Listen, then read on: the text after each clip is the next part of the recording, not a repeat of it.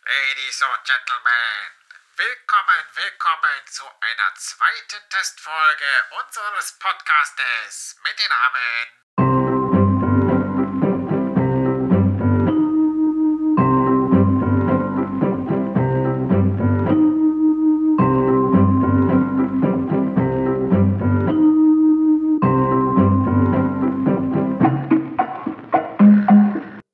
Äh, wie heißen wir eigentlich? Haben noch keinen Namen. Ich nenne mich Christian im Allgemeinen. Ach so. Ähm, Das ist Christian, ich bin Markus.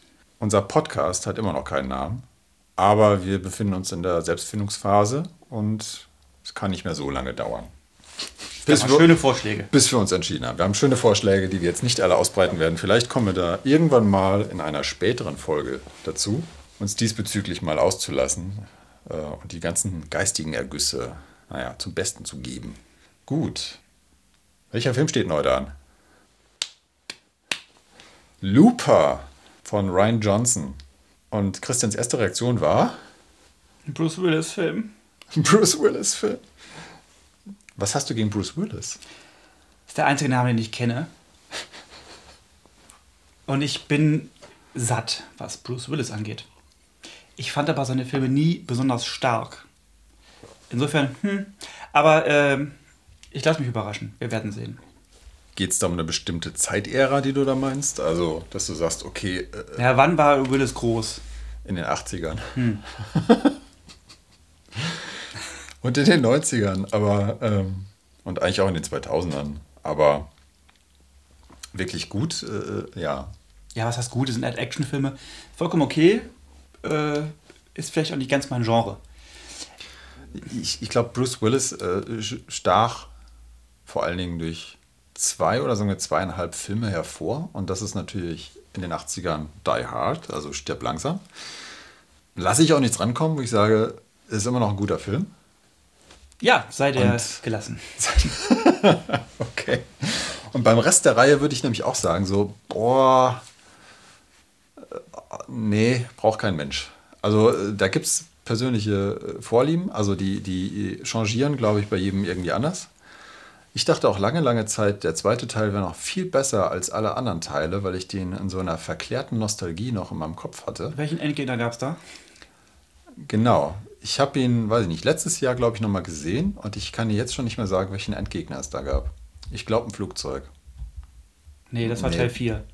Nee, nee, es gab tatsächlich, es ging um Flughafen. Teil 2 war äh, mit einem Flughafen. Ja, war es Snape? Wie heißt der Schauspieler noch, der gestorben ist, der Superschauspieler? Der hier Snape gespielt hat bei äh, Harry Potter. Ach so, ähm, Alan Rickman. Ja. Nein, Alan Rickman war, war im ersten Teil. Ach so. Deswegen ist der erste Teil mitunter ja großartig. Und Ja, wegen des Gegners. wegen, auch wegen des Gegners, aber auch wegen des ganzen Settings. Also ich meine, man muss bedenken, das war einer der ersten Filme, die das überhaupt so umgesetzt haben. Und da gab es ganz, ganz viele, Ja. naja, Trittbrettfahrer. Das mag sein, aber das ist für mich jetzt kein Argument. Oh, das war der erste. Ja, nee, super Filme, kann man sich angucken, äh, muss man halt ein Freund von sein. Also mich haben sie nicht umgehauen.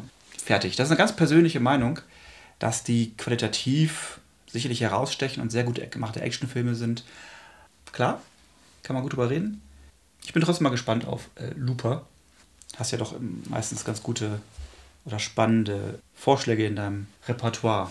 In der Wand. In der Wand. Ähm, Ich mag, ich mag den Typen aber auch nicht. Ich bin kein großer Willis-Fan. Willis ist ja eigentlich äh, äh, Sohn deutscher Einwanderer. Ist ein Landsmann quasi. Ja, und? Ein indirekter Landsmann. Trump auch.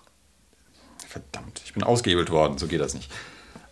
Der, der zweite Film, würde ich sagen, äh, wo es Bruce Willis auch nochmal äh, bestach, war halt The Sixth Sense. Also Bruce Willis macht, was er macht und äh, darf auch mal Schauspielern, was, glaube ich, ganz gut funktioniert. Aber ich glaube, es war vor allen Dingen M. Night Shyamalan, ja, der da zum großen Shootingstar mit wurde. Und Bruce Willis durfte einfach auch mal was anderes tun, als nur der Actionheld sein, weil er ja eigentlich 20 Jahre lang nichts anderes gemacht hat. Ja, wir sollten auch mal äh, Links zu den Filmen. Ja, bitte, Podcast bitte setzen. hier unten schauen. Wenn, wenn Sie mich jetzt hören, bitte schauen Sie hier unten. Egal. Wer spielt denn sonst noch mit? Ähm, Joseph Gordon-Levitt spielt mit. Den kennen wir aus Hintermond gleich links, weil man so ein Sitcom-Fan war. Das war so Ende der 80er bis Anfang der 90er. Geht um Marsianer, die für ein paar Jahre auf der Welt sind. War so ein Comedy-Ding. Da war so ein ganz kleiner Junge. Und in Roseanne konnte man ihn vorher noch sehen. Also der ist eigentlich ein richtiger Kinderschauspieler gewesen, bis er irgendwann mal auch was anderes machen durfte, außer Kind sein. Hat er auch bei Batman mitgemacht? Richtig, The Dark Knight Ah. Rises, der dritte Teil. Den Typen kenne ich, aber nicht wegen seiner äh, Filmschauspielerkarriere, sondern der war letztens auf der E3. Soweit ich mich mitbekommen habe, ist er auch Chef eines Musikstudios. Eigentlich auch ein sehr kreativer Typ. Also Cooler er hat, äh, ich glaube, sein, war es sein erstes Regiedebüt, Don John, ich bin mir nicht ganz sicher, wo es halt auch, also da hat er, er ist ja eigentlich ein dünner Hering, kann man auch noch sehr schön in Inception sehen, ja, also eigentlich noch ein sehr, sehr schlanker Typ, an dem nichts dran ist. Und für Don John hat er dann richtig so ein bisschen, also für seine Verhältnisse Muskelmasse aufgebaut, weil er halt jemanden verkörpern wollte, der ne, so seine Boys hat und sein Muskelstudio und die Girls, aber halt auch seine Pornos. Und in so einem seltsamen Missverhältnis steht zu, ich konsumiere die ganze Zeit Pornografie und gleichzeitig habe ich aber die heiße Scarlett Johansson als Freundin. Aber das war sein Regiedebüt. Und ich dachte mir, was für eine interessante Wahl zu sagen, okay, das wird mein Regiedebüt. Naja, und wer sich für äh, bildende Kunst interessiert, der sollte sich mal seinen Instagram-Account angucken. Der postet nämlich jede Menge über bildende Kunst. Spannender Typ. Okay, wer spielt sonst noch mit? Emily Blunt, bekannt durch Der Teufel trägt Prada, Edge of Tomorrow mit Tom Cruise und Sicario. Sicario fanden wir beide sehr Ja, großartig. ja, Sicario. Und ich fand, sie war auch sehr großartig da drin. Die hat auf jeden Fall einen Platz bei mir. Ich weiß nicht mehr, was sie bei Sicario überhaupt gespielt hat, aber äh, ja, war ein super Film. Eine FBI-Agentin. Ich glaube, es war, ging war Drogen. Drogen, ja, es ging ja. nämlich um Drogen. Und Emily Blunt. Sicario, auf jeden Fall großartiger Film von Danny Villeneuve. Auch absolut zu empfehlen. Aber dazu vielleicht ein anderes Mal. Aber die eigentlich interessante Geschichte, finde ich ja bei Looper ist, der Film ist von Ryan Johnson. Und Ryan Johnson hat auch bei diesem Film sowohl Drehbuch geschrieben als auch Regie geführt. Und er hat das bereits schon gemacht bei seinem Film Brick, ebenfalls mit Joseph Gordon-Levitt, wo äh, Levitt einen, ich glaube, einen Schüler spielt, einen Highschool-Schüler, der versucht, das äh, Verschwinden seiner Ex-Freundin aufzuklären und dafür irgendwie in die Unterwelt langsam abtaucht. Also soll auch ein sehr spannender Film sein. Das war das erste Mal, dass ich von Ryan Johnson gehört habe. Und leider bin ich noch nicht zu der Gelegenheit gekommen, mir den Film anzuschauen. Und aktuell natürlich noch in aller Munde Star Wars Episode 8, The Last Jedi oder die letzten Jedi. Wie? Und auch da, ne, genau, Drehbuch geschrieben, als auch Regie geführt. Noch so ein klassischer ja, Writer-Director. Ja? Aber auch beim letzten Star Wars hing ich auch so ein bisschen, ja, der hat ganz gute Ideen und zum Teil nicht so gute Ideen. Und ja, Bei Star Wars kann man auch schnell enttäuscht werden. Man hat immer große Erwartungen. ja, das ist so. Sehen wir jüngst beim Solo-Film. Habe ich nicht gesehen. Ich auch nicht. Egal. Da- Auf jeden Fall äh, wurde ich letztens darauf angesprochen, vielleicht in Solo zu gehen. Mal gucken, wenn er noch in den Kinos ist. Vielleicht tue ich Stimmt, mal. die müssen ja die Einspielergebnisse reinkriegen.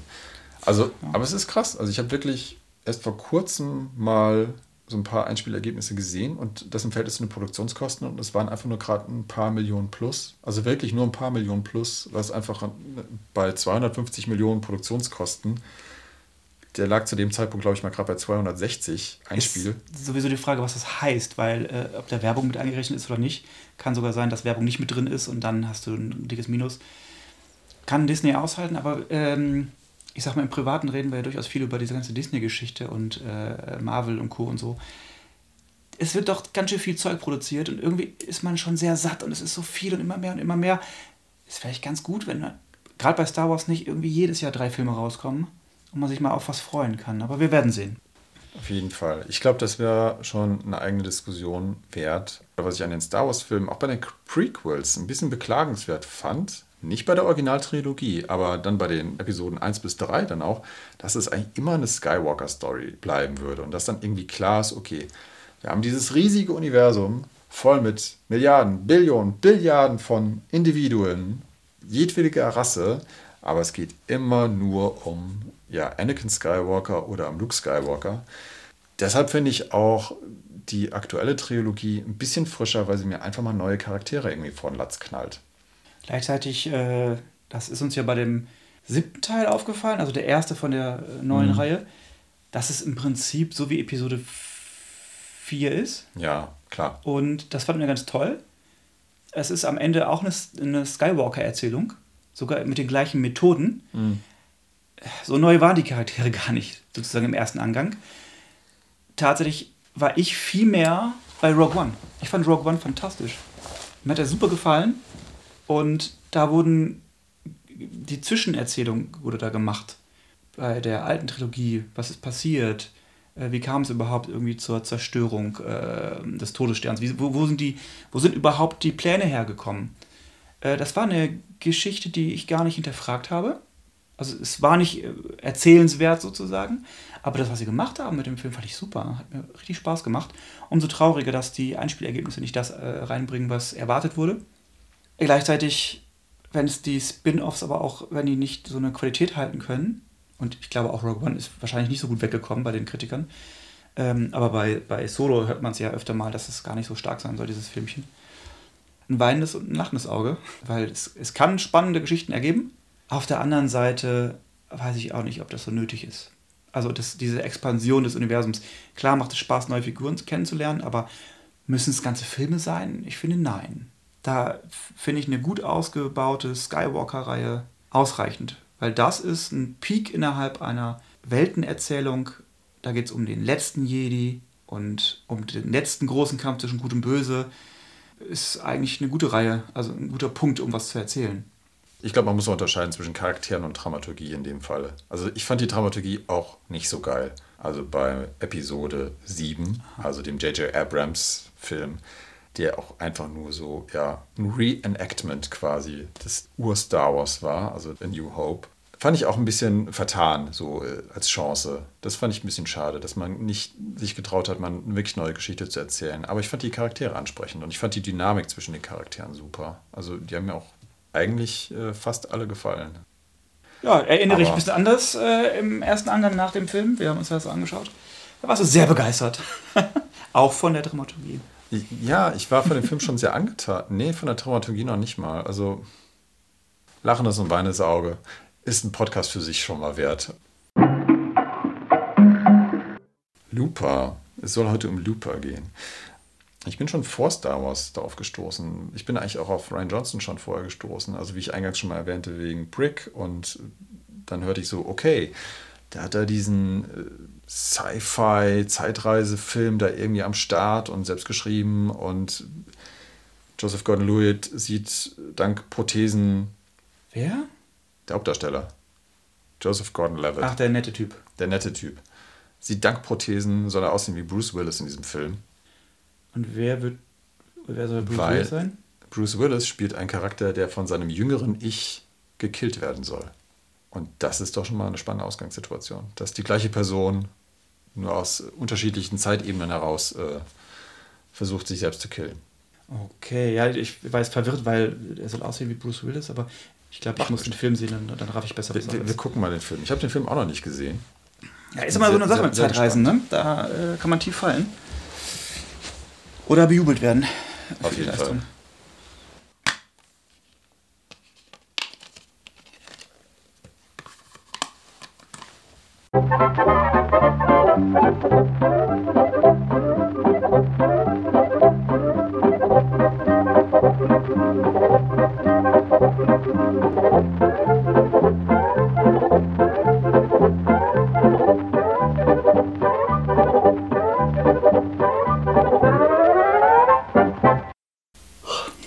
Christian, du siehst müde aus.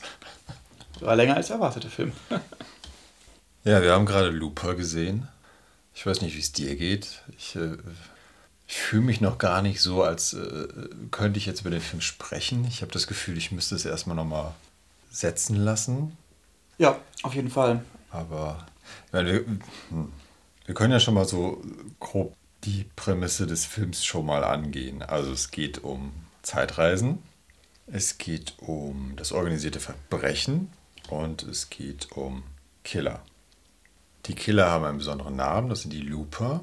Und die haben die ehrenvolle Aufgabe, Leute zu erschießen, die ihnen aus der Zukunft geschickt werden. Der Film spielt selbst in 2046 und in den 2070ern gibt es eine Technik, die Zeitreisen ermöglicht. Und das organisierte Verbrechen nutzt das ganz gerne, Leichen verschwinden zu lassen oder besser gesagt halt äh, nicht mehr gewünschte Subjekte verschwinden zu lassen, weil man in der Zukunft doch zu schnell des Mordes überführt werden kann. Also schickt man die Todgeweihten lieber zurück in 2046 und dort äh, werden sie von den Lupern empfangen und dann sofort in Folie eingepackt und verbrannt, nachdem sie erschossen wurden. Ich wollte gerade sagen, ja, das kommt ja zuvor. Joseph Gordon-Levitt spielt einen dieser Looper und für jeden Looper kommt irgendwann der Zeitpunkt, wo er sein eigenes Ich über den Jordan schicken muss. Soll heißen, man bekommt sein altes Ich vor den Latz geknallt, er schießt das und hat dann nochmal eine dicke, fette Auszahlung in Gold, die man bekommt und darf 30 Jahre in Saus und Braus leben und äh, sich seines Lebens erfreuen, bis man dann natürlich irgendwann an den Punkt kommt, wo man abgeholt wird und in die Vergangenheit zurückgeschickt wird, wo man vom jüngeren Ich empfangen wird, das einen dann erschießt. So viel vielleicht schon mal vorweg. Wir werden auf jeden Fall nachher noch spoilern. Ja, ich glaube, da kommt man nicht drum herum. Da kommt man nicht drum herum. Das ist, äh, es geht um Zeitreise, es geht fast gar nicht anders. Erste Eindrücke. Gut, dass du es nochmal wiederholt hast, weil ich ähm, mitunter nicht mehr so ganz verstanden habe, warum man was da macht. Also es war eigentlich klar erklärt. Für einen Zeitreisefilm relativ straightforward. Mit einer einigermaßen eindeutigen Story. Trotzdem hat es mich irgendwann, also jetzt genau wegen diesem Zeitreiseaspekt so ein bisschen verloren hier und da. Weil ich einfach verwirrt war zwischendurch. Ja, ich war ja, das, das haben wir vorher schon geklärt, so ein bisschen ähm, mit, mit sehr niedrigen Erwartungen an den Film herangegangen. Ähm, weil ich jetzt einfach einen blatten Action-Knaller erwartet habe. Knaller-Action gab es auch, wirklich. Aber er war doch ruhiger erzählt, als ich dachte vorher. Und das fand ich ganz cool tatsächlich. Äh, also es war jetzt überraschend interessant.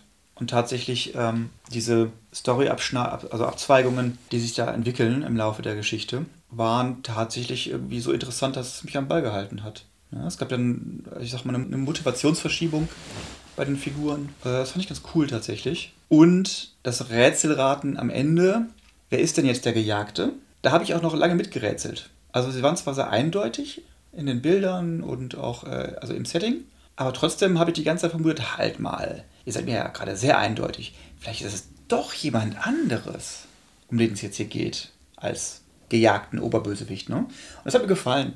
Also, dass es, dass es mich noch ein bisschen kitzelt, wenn ich nicht einfach abhaken kann, ja, okay, jetzt ist es derjenige und äh, ich verfolge jetzt eine bekannte Geschichte. Von daher, es war überraschend nett. Es wäre kein Film, den ich mir jetzt nochmal angucke sofort. So. Also erstmal sacken lassen. Mhm. Ich weiß noch nicht genau, welche also was mir noch in den nächsten Tagen so in den Kopf kommt dazu, äh, vielleicht denke ich mir auch, ach Mensch, würde ich gerne noch mal ein bisschen abklopfen und noch mal sozusagen anschauen mit dem Wissen, was denn wie der Film ausgeht. Weil das ist ja so ein bisschen das Schöne bei so Zeitreisengeschichten, dass man am Anfang des Films Hinweise und Dinge erkennt, die man äh, nur erkennen kann, wenn man schon weiß, wie es aufgeht. Und das macht es auch nochmal interessant zu gucken. Ob der Film das hergibt, weiß ich nicht. Also wie dicht quasi diese Zeitreisegeschichte wirklich ist. Vielleicht wäre es das wert, nochmal reinzuschauen. Aber so von der reinen Geschichte her weiß ich jetzt alles. Aber über ein Net komme ich jetzt momentan noch nicht hinweg. Hat Spaß gemacht. Also mir geht es auch so, dass ich das Gefühl habe, okay, ich habe jetzt sehr viel geboten bekommen, mag da aber jetzt auch gar keine richtige Bewertung ablassen. Also, weil ich auch da denke, okay, ich lasse den Film mal ein paar Tage setzen und vielleicht kommt da nochmal was.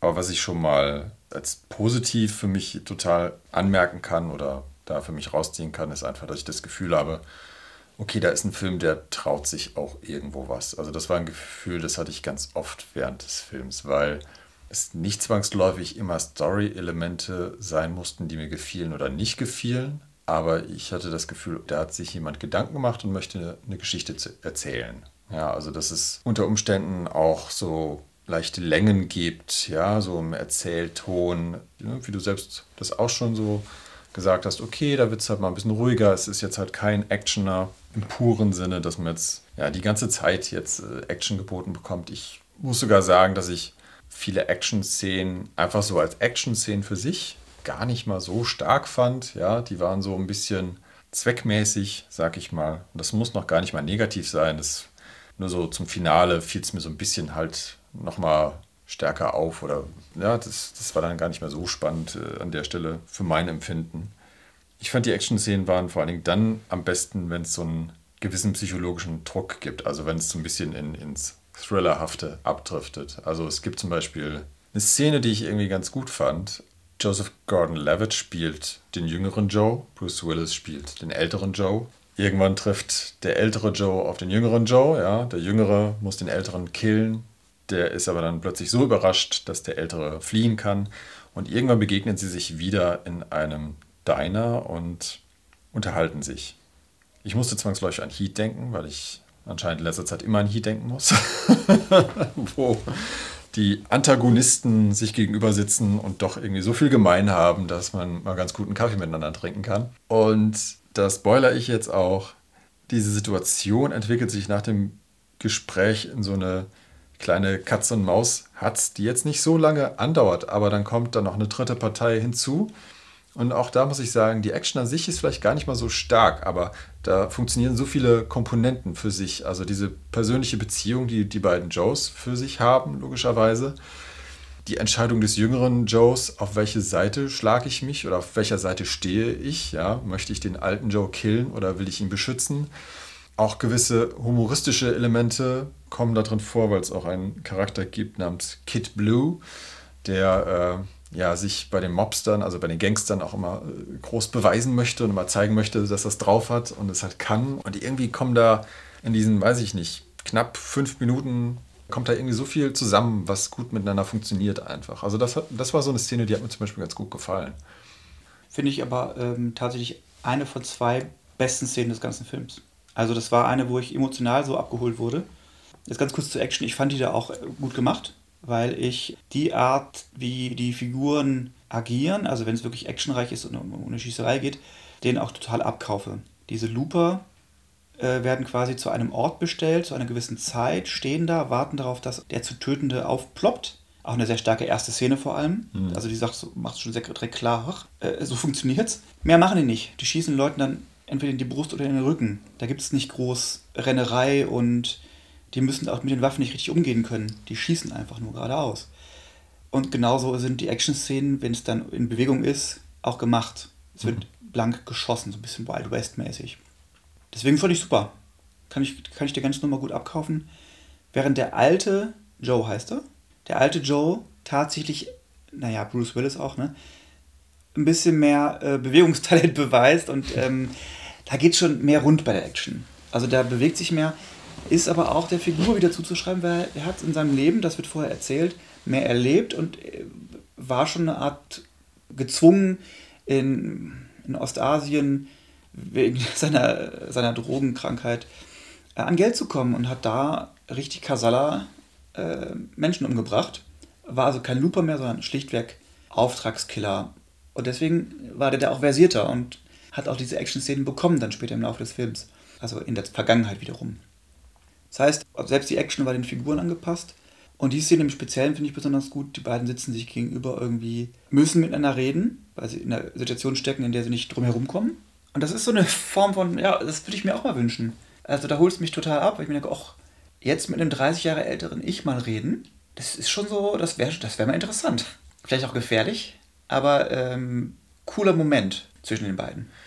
Was ich auch sehr schön fand, dass der Ältere den Jüngeren auch ganz oft in der Szene runtergeputzt hat. Also, dass er einfach mal die Schnauze halten soll in seiner dummen, fast kindlichen Naivität, in Anführungszeichen. Ja, das wird damit auch ein bisschen und, lustig.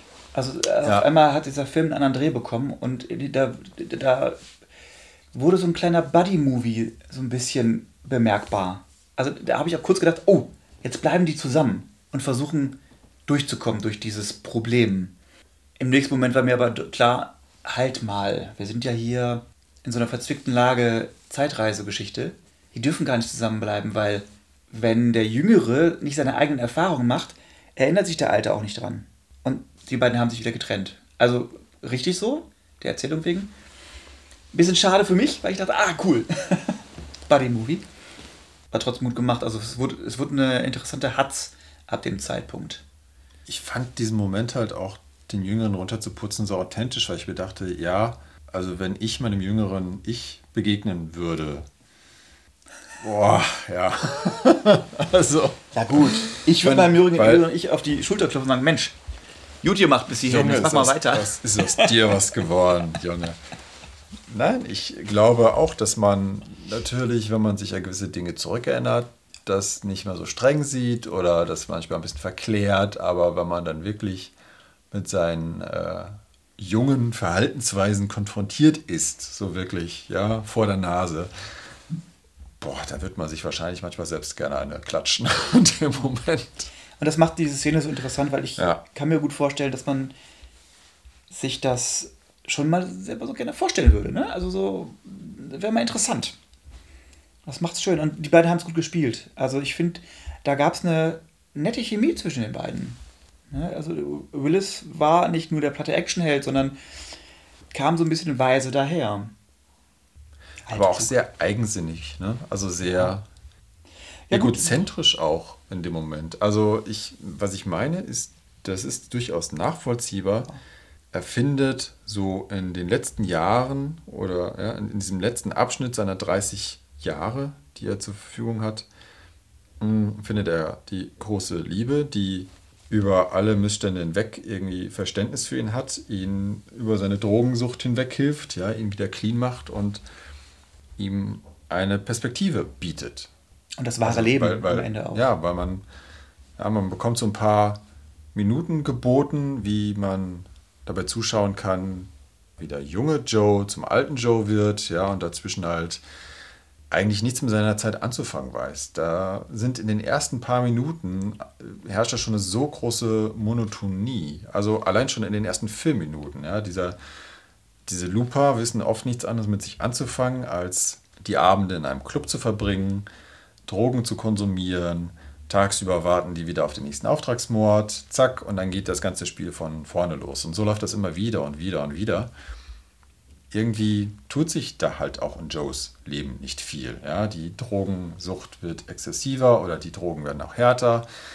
Dann muss man plötzlich wieder auf Auftragsmorde zurückgreifen und im Grunde genommen verstreichen so 20, 25 Jahre wie nichts irgendwann und es hat sich eigentlich nicht viel an Entwicklung getan. Und erst so in diesen letzten paar ihm verbleibenden Lebensjahren kommt dann diese Frau daher, äh, wie der Charakter Joe selbst sagt, ne? sie, sie hat mein Leben gerettet und äh, plötzlich entsteht die Perspektive und hat auch der Kinderwunsch, der, den ich auch ganz spannend finde, irgendwie noch im Kontext der Geschichte, aber dazu vielleicht gleich das macht es halt so spannend. Und dann, dann ist natürlich klar, dass aus der Perspektive des alten Joes, der sich jetzt so nicht nur um des Selbsterhaltungswillen irgendwie daran festhält, jetzt unbedingt am Leben zu bleiben und das alles noch irgendwie rumzureißen und äh, die ganze Zukunft zu verändern. Dazu müssen wir auch noch gleich kommen.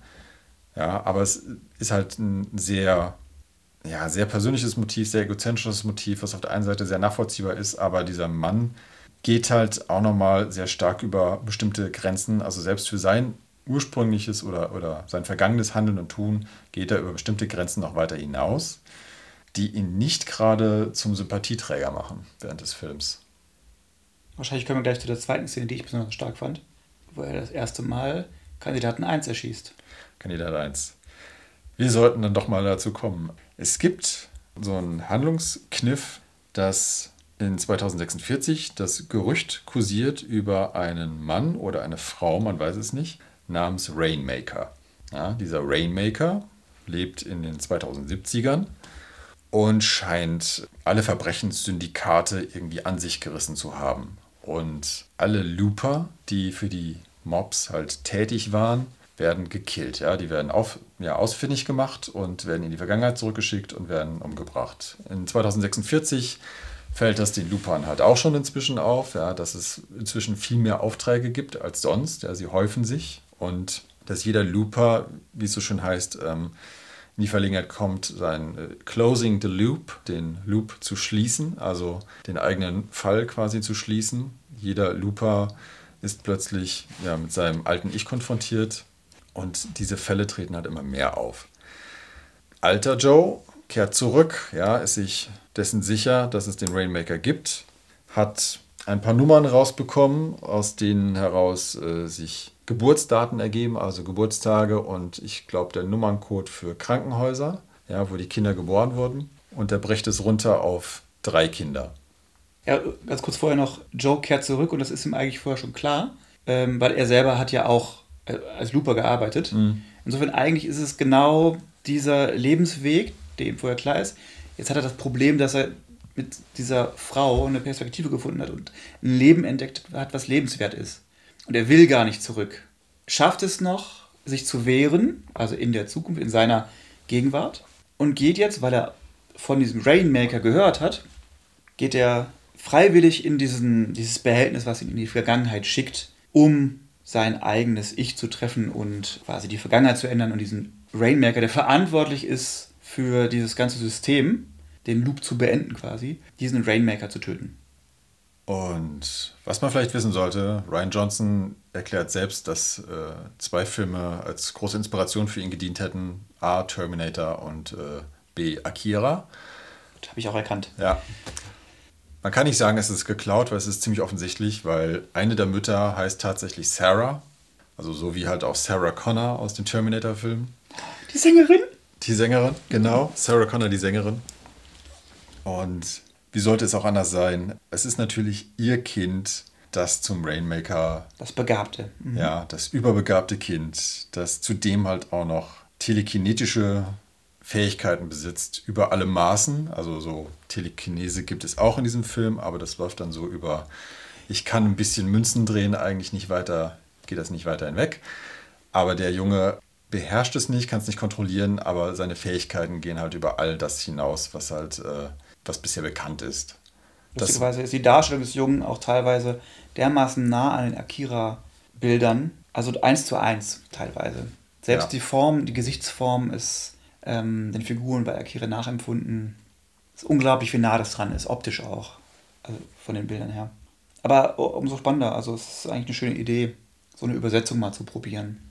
Das fand ich aber auch genau die Szene, die du halt, oder die zweite Szene, die du so stark fandest. Das, das ging mir genauso, weil es auf der einen Seite diesen Kinderwunsch gibt beim alten Joe und dann wird der alte Joe quasi zum Terminator, weil er ist derjenige, der in die Zeit zurückgereist ist und er versucht jetzt den Rainmaker als Kind, wenn er sich noch nicht wehren kann, oder die kann ja auch ein Mädchen sein, die versucht er jetzt umzubringen. Und es ist im Grunde genommen wie Terminator 2, ja, er geht jetzt Nummer 1 bis Nummer 3 durch und äh, tötet dann jedes Kind oder möchte jedes Kind töten. Und die erste oder das erste Mal, das ist schon ziemlich stark und ziemlich intensiv und Eigentlich aber auch äh, der Akt selbst sehr ähm, unspektakulär. Also so wie Ja. die anderen Action-Szenen, die man so kennt, auch. Es ist halt so aufgeladen, weil man sehr, weil du als Zuschauer genau weißt, was jetzt gleich passiert. Es wird nicht gezeigt, glücklicherweise. Du siehst diese große Waffe, Dirty Harry-mäßig, gehalten von dem alten Joe, Bruce Willis. Und es ist eine äh, langsame Szene, also wirklich auch in Zeitlupe gezeigt. Und ich als Zuschauer hatte gedacht, oh, er, er kann das gar nicht. Er kriegt das nicht hin. Das ist ein intensiver Moment. Und dann knallt's. Mündungsfeuer. Und die nächste Szene ist, ähm, er stolpert aus dem Haus heraus und muss sich auf der gegenüberliegenden Straßenseite erstmal äh, wieder fangen. und übergibt sich auch erstmal. Übergibt sich auch. Und also, was er da tut, das scheint er irgendwie zu reflektieren.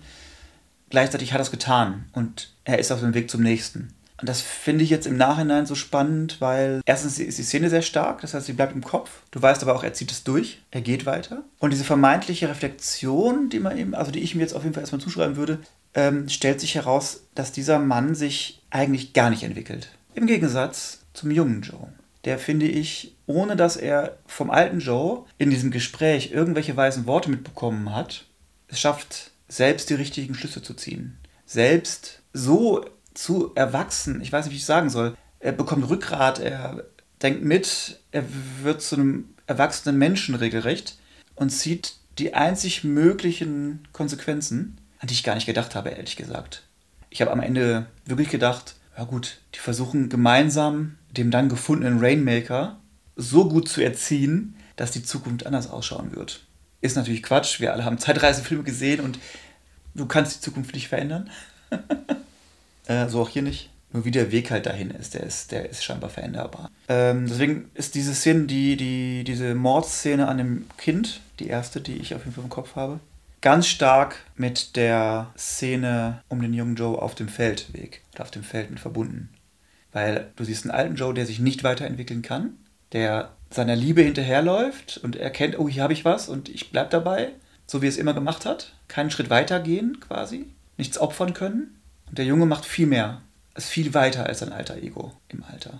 In dem Moment also entwickelt er sich zum viel weiteren Menschen sozusagen. Das fand ich ganz, ganz interessant irgendwie, dass der ganz viel lernt dabei, dieser junge Joe.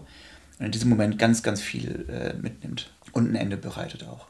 Ich finde die Ausgangsposition von beiden eigentlich sehr, sehr spannend. Was ich meine, es ist natürlich nachvollziehbar, dass der alte Joe sagt, okay, das ist meine Liebe, um die muss ich kämpfen und das möchte ich mir halten, weil er natürlich auch rund 25, wenn nicht sogar 30 Jahre lang eigentlich nur ja, sein Leben so ein bisschen verschlunzt hat oder, oder verschlissen hat, sag ich mal, mit Morden und Drogenkonsum. Und dann ist natürlich eben genau diese Liebe nochmal so viel mehr wert, sag ich mal. Oder die überwiegt plötzlich so viel, dass er alles versuchen möchte, um das wiederherzustellen oder das beizubehalten. Und natürlich ist er dann auch etwas engstirniger oder sagen wir mal, verhärmter in seiner Herangehensweise. Während der junge Joe halt noch nicht ganz so viele verschlissene Jahre hat und auch durch seinen jungen Esprit, sag ich mal, noch eher dazu in der Lage ist, halt schneller Entwicklungen für sich zu adaptieren und daraus eine Schlussfolgerung zu ziehen und dementsprechend halt auch zu handeln.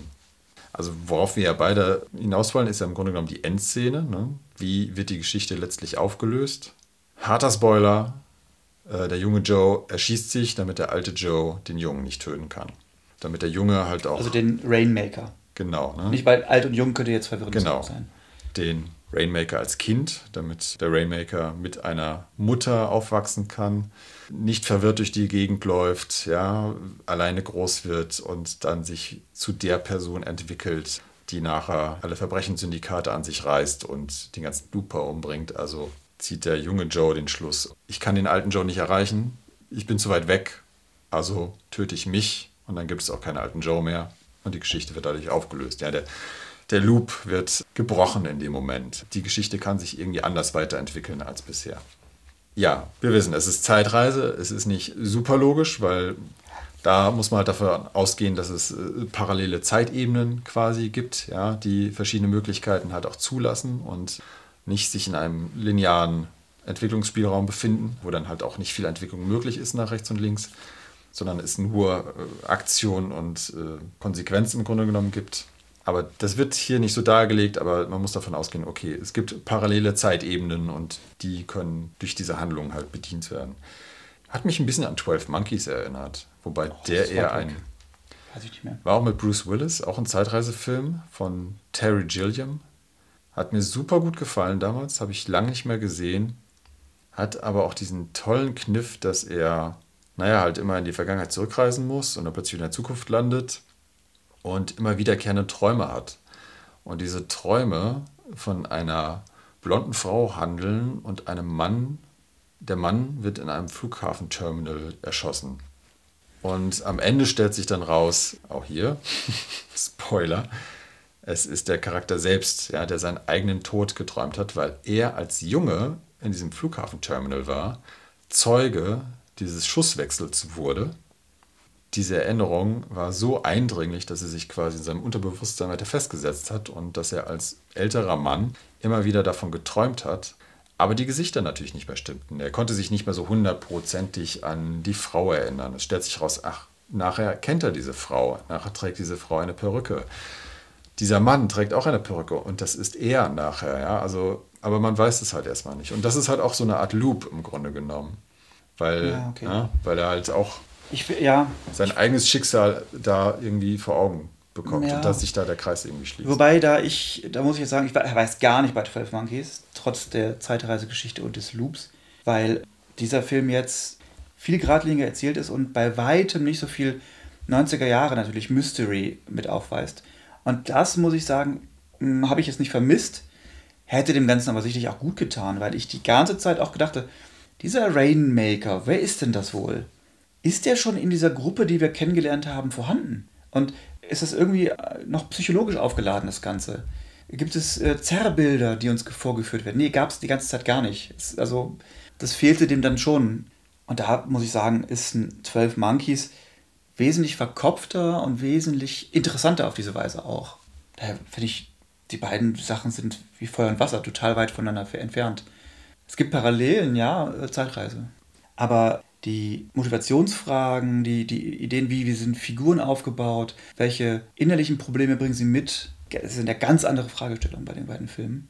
Und werden auch optisch und, und von, der Auf, also von der Geschichte her ganz anders erzählt. Es gibt auch eine ganz andere Aufdeckung am Ende bei einem 12 Monkeys. Dieser Aha-Moment hatte ich zum Beispiel bei äh, dem Film jetzt gar nicht. Und das sind für mich die eigentlich entscheidenderen Punkte in äh, einem Filmgenuss. Da muss ich auch sagen, Zeitreisefilme, wenn sie nicht ganz logisch sind an allen Stellen, dann lasse ich da auch fünf gerade sein, weil das ist mhm. ein Thema, naja, da, da kann man nur drüber philosophieren. Deswegen ist es schon okay, wenn das nicht überall ganz super logisch ist. Klar, wenn es große Schnitzer drin sind, dann wird es schwierig, weil dann komme ich aus der Filmerzählung raus und bin gedanklich nur beim technischen Umsetzung. Also kann denn das so überhaupt funktionieren, wie das gerade erzählt wurde? Das wäre da auch nicht zuträglich.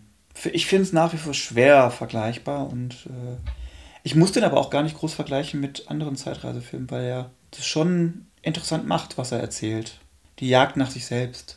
Tatsächlich muss ich aber auch sagen, ich kann trotzdem nicht ganz mitgehen, dass der alte Joe gar nicht viel anders handeln konnte, als er gehandelt hat, weil er diese Liebe gefunden hat.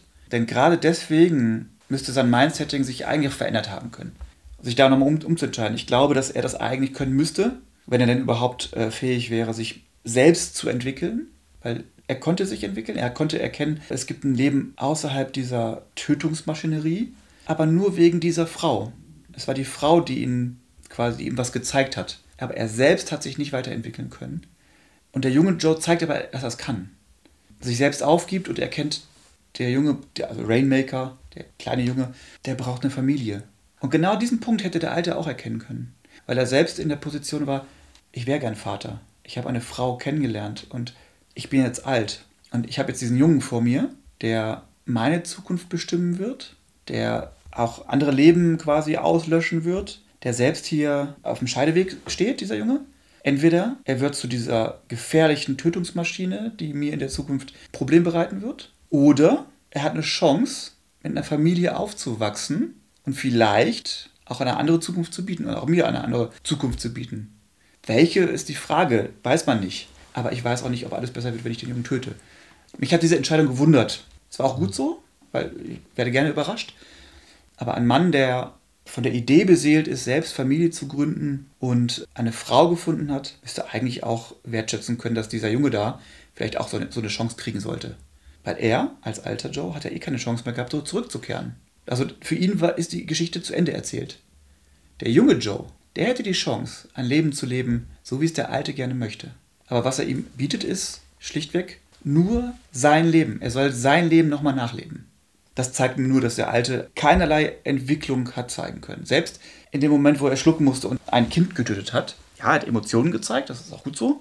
Aber es, es war keine Entwicklung, keine charakterliche Entwicklung erkennbar. Der Junge wiederum, der junge Joe, der hat alles weggegeben. Klar, er hatte bis jetzt auch nur Mist erlebt, gar keine Frage.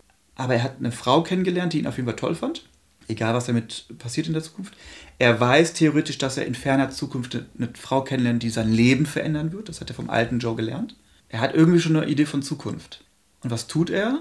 Er gibt alles auf für den Jungen, weil er erkannt hat, der Junge braucht eine Familie. Gedanklich ist er, ist er eigentlich eher bei dem alten Joe, der das schon erfahren hat, wie, was es sein kann, Familie zu haben. Das fand ich irgendwie interessant, diese, diese Scherung zwischen den beiden Figuren, weil man das nicht erwartet. Und das, das mochte ich ja an dem Film, diese Lösung hinterher, weil die erstens unerwartet war und zweitens eine Entwicklung in der Figur Joe, junger Joe, äh, gezeigt hat. Gerade eine lange Denkpause. ähm, ich gebe dir da einfach mal recht. Also, ich lasse es einfach mal so stehen, weil, weil ich bin da gar nicht so dafür oder dagegen oder so. Also ich habe vorhin ja so einen kleinen Erklärungsversuch irgendwie mal gewagt, ne, woran das halt auch liegen könnte. So, okay, der Alte ist halt so und der Jüngere ist noch ein bisschen offener und so. Und ja, sind äh, letztlich, ne, ja, das klar, es sind irgendwie zwei Lesarten, aber irgendwie läuft es ja beides auf, aufs Gleiche hinaus. Und ich glaube, ich war am Ende gar nicht mal so überrascht jetzt irgendwie, ne, was jetzt die Schlussfolgerung des jungen Joes sein würde fand ich auch gar nicht so schlimm, weil ich, weil ich so das Gefühl hatte, okay, aber irgendwie ist, ist der Weg dahin ein bisschen das Ziel. Also ich hatte das Gefühl, okay, ich werde gut unterhalten, ich bekomme eine Story geboten, wo jemand wirklich ein paar gute Ideen hatte und sich wirklich viel Mühe gemacht hat, diese Ideen zu entwickeln. Wie bei allen Zeitreisefilmen hast du immer das große Potenzial eines Logiklochs. Das sehe ich hier genauso, ne, wie ich das eben meinte. Okay, man muss davon ausgehen, zeitliche Abläufe können sich irgendwie parallel entwickeln, ja, dass man quasi so da irgendwie reinfuschen kann, weil es gibt ja so, ich sag mal, im ersten Viertel dann doch diesen harten Bruch, ja, der Junge soll den Alten erschießen, die Sache schlägt fehl und dann wird es nochmal aus der Perspektive dargestellt, was wäre denn passiert, wenn er den erschossen hätte. Ne? Und dann, weil das ist ja auch die Prämisse dafür, dass das Leben des alten Joes sich so entwickelt, wie es sich entwickelt. Dass er als junger Mann sich erschossen hat, das Gold abkassiert hat, sein Leben verschlunzt, die tolle Frau kennenlernt, so und dann am Ende natürlich erschossen werden soll und sich dann aber dagegen wehrt.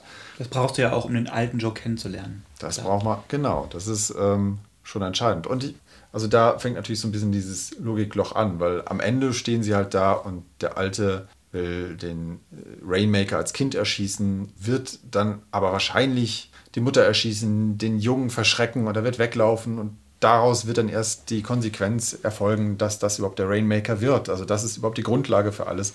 Und an den Stellen merkt man schon so, äh, okay, dafür müsste der Alte aber leben, aber eigentlich wäre der Alte ja tot. Und ja, da ist halt schon die große Diskrepanz. Halt, aber das ist keine Szene, wie sie passieren wird, sondern das ist noch die Überlegung vom jungen Joe, der relativ weise erkennt, oh, so wie das hier gerade läuft, wird sich nichts verändern. Das stimmt natürlich. Das ist eine interessante Denkweise. Vielleicht ändert sich auch überhaupt nichts und der Rainmaker ist jemand vollkommen anderes. Und trotzdem Oder so. wird alles genau darauf hinauslaufen, wie es im Film nachher gezeigt wird. Oder so, aber das ist ja das Ding, das war, ist ja die, dieser Moment der Erkenntnis von jungen Joe mhm. und nicht eine Variante, wie wir es vorher mal gesehen haben. Ich finde, das macht es bei so Zeitreisefilmen auch manchmal schwierig, zu erkennen, okay, wo sind wir jetzt gerade und ist das ein Gedanke, der, den wir gerade sehen, oder ist das wirklich eine Zeitlinie, die uns gerade vorgeführt wird? Und das war kein Moment, der uns, also glaube ich, keine Zeitlinie, die jetzt gezeigt wird, sondern des jungen Joes Erkenntnis, so wird es laufen, wenn jetzt die Mutter erschossen wird. Dann wird der Junge alleine aufwachsen und zum Bösewicht, sage ich jetzt mal. Also ist jetzt auch schwer zu sagen, wer böse und gut ist bei dem Film. Wer es alles gar nicht so moralisch aufgeladen empfand ich muss auch sagen, äh, war schon sehr unterhaltsam. Und das Problemchen an Zeitreisefilmen wird auch schon ganz am Anfang sehr deutlich. Da kam nämlich eine ganz, für mich etwas lange Erklärungsszene. Und wirklich aus dem Off erzählt Joe, wie diese Welt funktioniert. Mit den Loopern und so weiter und so fort. Aber das wird gar nicht so gezeigt. Klar, es gibt am Anfang diesen Schuss. Trotzdem, die Szenen sind keine, die jetzt erzählerisch sind, sondern die Inhalte werden erklärt per Stimme aus dem Off finde ich nie so elegant, ehrlich gesagt. Macht aus dem Ganzen aber eine Form von Märchen natürlich auch. Ich glaube, es braucht der Film aber auch, um das nicht noch länger zu ziehen, weil um überhaupt diese Funktionen und die Looper und diese ganze Funktionalität zu erzählen, brauchst du einen anderen Film. Dann geht es nicht darum, was passiert mit den beiden Figuren und wie sind deren Motivationen, sondern dann erzählst du die Welt, die da gerade erklärt werden soll. Das wäre dann mehr wie Terminator. Beim, bei Terminator 1 wird eigentlich auch das Zeitreisen so ein bisschen erzählt mit den Figuren, mit den Handlungen, mit den Leuten, die zurückgeschickt werden, die selber dann sich gegenseitig erklären, was los ist. Da gibt es dann keinen Erzähler. Aber da geht es auch hauptsächlich ums Zeitreisen plus äh, eine Liebesgeschichte. Das ist hier so ein bisschen anders. Hier ist das Zeitreisen so ein Mittel, die Geschichte zu erzählen. Also wir müssen erklären, wie, wieso, was ist hier los überhaupt, rein technisch. Deswegen, mich hat der Film von den ersten Minuten halt erstmal verloren und dann irgendwann bekam er Fahrt auf und dann dachte ich, ach, wie nett. Ne? Jetzt, jetzt, jetzt wird es langsam spannend. Jetzt treffen sich da zwei Leute. Ich fand das mit dem Off-Kommentar, das kommt für mich immer darauf an, wie es verwendet wird. Also ja, es kann ziemlich schnell sehr lazy sein. Einfache Ausstiege oder einfache. Ja, es Einstiege. kann sehr schnell zu simples Mittel sein, um irgendwie die Erzählung voranzutreiben oder sich nicht zu überlegen, wie man die Dinge zeigt, sondern sie einfach nur so zu sagen, ja, also sie nicht filmisch zu erzählen, sondern einfach per Sprache so runterzurasseln. Aber mich hat so ein bisschen an so einen Film Noir-Stil erinnert, so den klassischen, ja, mit dem Detektiv, der aus dem Off halt irgendwie die Sachen erzählt. Das bedeutet nicht, dass jeder Film, der das macht, gleich darauf referiert, aber es gibt auch so kleine Sachen wie, dass der Club, in dem die Jungs zum Beispiel mal absteigen, der ist genauso benannt wie der Club von Humphrey Bogart aus Casablanca dass man die Kleidung von den Jungs hat, die irgendwie sehr klassisch äh, ist, ja, mit Krawatten und so weiter und so fort. Also Joseph Gordon-Levitt, also der junge Joe, sitzt halt auch äh, dem einem Mafia-Boss gegenüber, der aus der Zukunft kommt, der ausschließlich die Aufgabe hat, halt die äh, Looper-Morde zu überwachen. Der wird dargestellt von Jeff Daniels, den man mal erfrischenderweise halt auch mal in, in was anderem sieht. Also ich habe Jeff Daniels vorher nie in so einer Form agieren sehen. Man kennt ihn sonst noch Arachnophobia, da habe ich ihn noch irgendwie im Kopf von 1990 oder ja, Dumm und Dümmer, die Filme. Daher kenne ich den. Ja, Alles die, klar. Die habe ich wiederum nicht gesehen. Dumm und Dümmer, ich liebe Dumm und Dümmer. Oh. Ja, aber da haben wir, ne? Da ist Jeff Daniels und hier äh, spielt er den Mobster und, äh, Schöne Szene mit der Krawatte. und die haben halt auch ein ganz tolles Gespräch, ja, so die beiden, weil einer der Looper hat halt schon im Vorfeld, also bevor der junge Joe seinem Älteren oder dem gegenübersteht, hatte einen seiner Kollegen, dargestellt von Paul Dano, dem genau das gleiche widerfahren ist und der auch versagt hat, dem sein älteres Ich weggelaufen ist und der junge Joe hat sich dazu hinreißen lassen, seinen Kollegen zu verstecken. Also wird er gefragt, so, wo steckt er? Und das Schöne ist, dass es erstmal so ein leichtes, freundschaftliches Eingangsgespräch gibt zwischen dem Verbrecher und dem Auftragskiller. Er erstmal so ein bisschen über die Kleidung herzieht. So, warum macht ihr das? So, warum tut ihr das? So, Warum soll- was die das- Krawatte? Ja, das ist eine Krawatte. So, wieso? Ja, es ist Mode, ja, und so. Be new. Also ich fand das so schön, so, Ja, ja, ja. das ist so 21. Jahrhundert, probiert mal was Neues.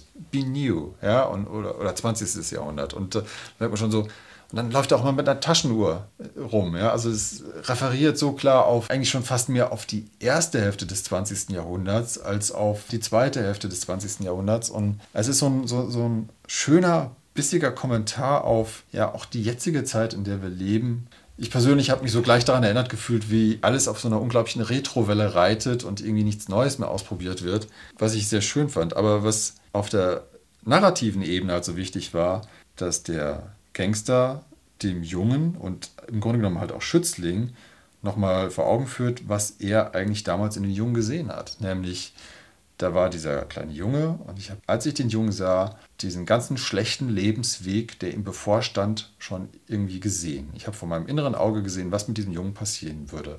Nur der Joe, in dem Fall noch als Kind.